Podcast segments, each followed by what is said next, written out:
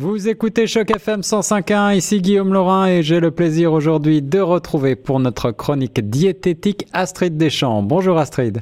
Bonjour. Tu vas bien?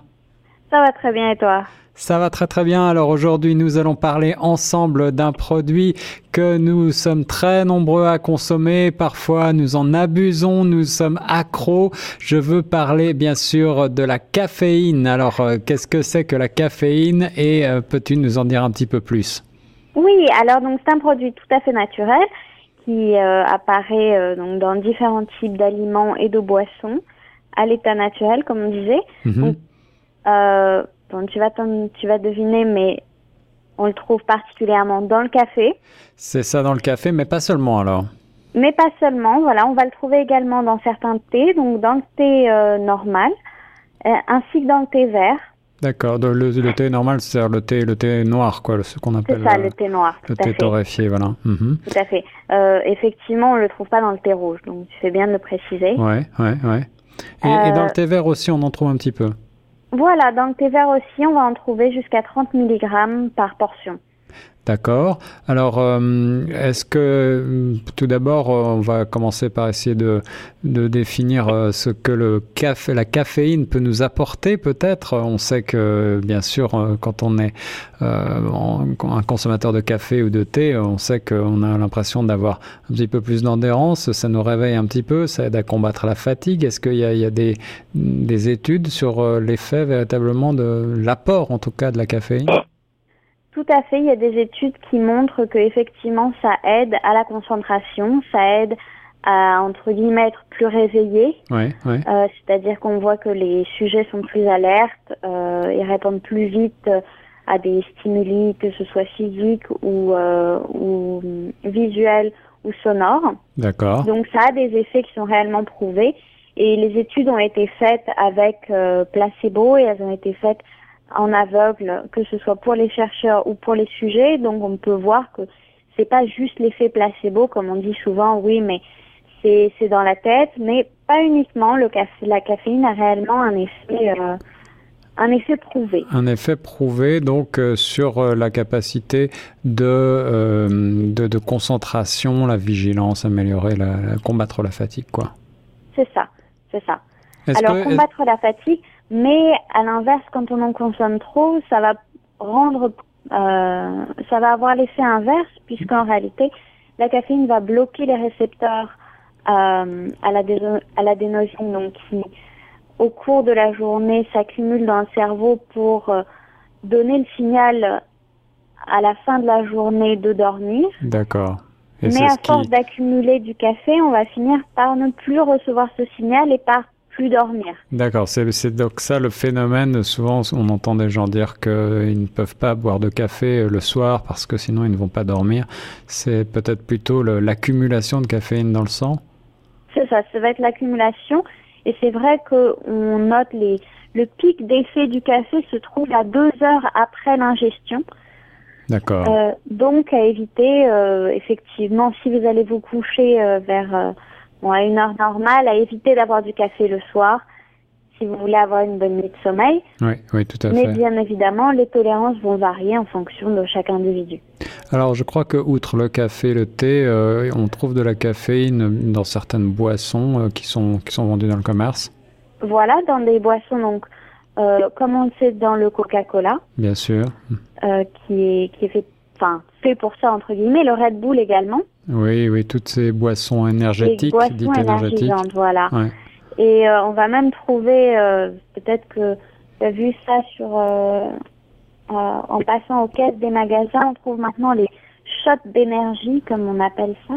Ah, qu'est-ce que c'est que ça, les shots d'énergie Des toutes petites bouteilles qui contiennent vraiment énormément de caféine, qui vont contenir autant que dans une que dans deux ou trois grandes tasses de café. Je vois. Alors moi qui suis un grand consommateur de café, je sais qu'à haute dose, effectivement, on peut avoir, on peut ressentir des effets plutôt négatifs, le cœur qui tape un petit peu, tout ça.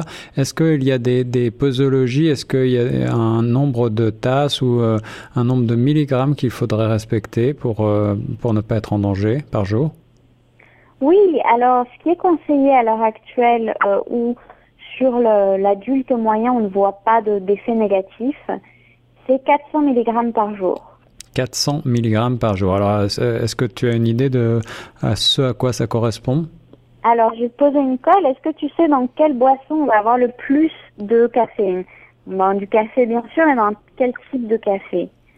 Euh, eh bien, j'avais dans, dans la tête un bon espresso italien, mais tu vas me dire que c'est peut-être pas vrai Bien sûr. Donc en réalité, c'est dans le café euh, filtré. Donc café torréfié mais filtré. D'accord. On va avoir euh, le plus de café qui va s'infuser. Et donc on a par tasse en, juste en dessous de 200 mg de café.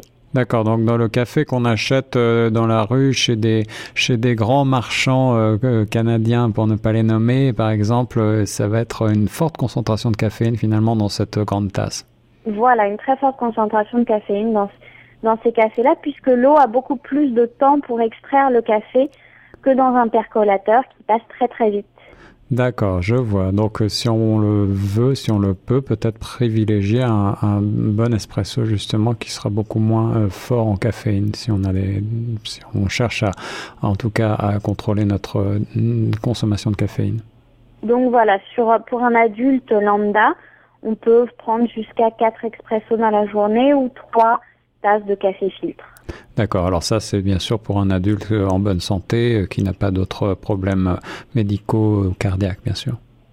Voilà, et on a un petit bémol malheureusement euh, pour, pour moi, puisque pour les femmes en âge d'avoir des enfants, il est recommandé de limiter ses apports en café à 300 mg par jour puisque les recherches montrent que en fait on est plus sensible à la caféine. D'accord, d'accord. Et pour les femmes enceintes, est-ce qu'on a le droit, les femmes enceintes peuvent consommer quand même du café ou est-ce que ça va exciter le, le, fœtus? Alors on peut en consommer en modération euh, puisque au-delà de, de 200 mg par jour, on voit des effets négatifs sur le fœtus et notamment sur les poids des bébés à la naissance. D'accord. Donc, euh, dans ces cas-là, voilà, éviter mais euh, c'est souvent, euh, enfin, c'est très rarement un problème finalement, puisque le café a tendance à provoquer des nausées chez les femmes enceintes. D'accord, d'accord. Alors je sais qu'il y a eu des études euh, qui ont, qui ont montré que la, caféine pouvait avoir un rôle dans les risques de dans, la réduction de risque de maladie de Parkinson. Est-ce que tu, tu en sais plus? Est-ce que c'était un, une réduction qui est avérée ou est-ce que c'est simplement quelque chose que l'on que l'on que l'on a observé pour l'instant Alors oui, j'ai effectivement j'ai vu ces études-là et pour le moment c'est on est vraiment au niveau de l'observation. D'accord.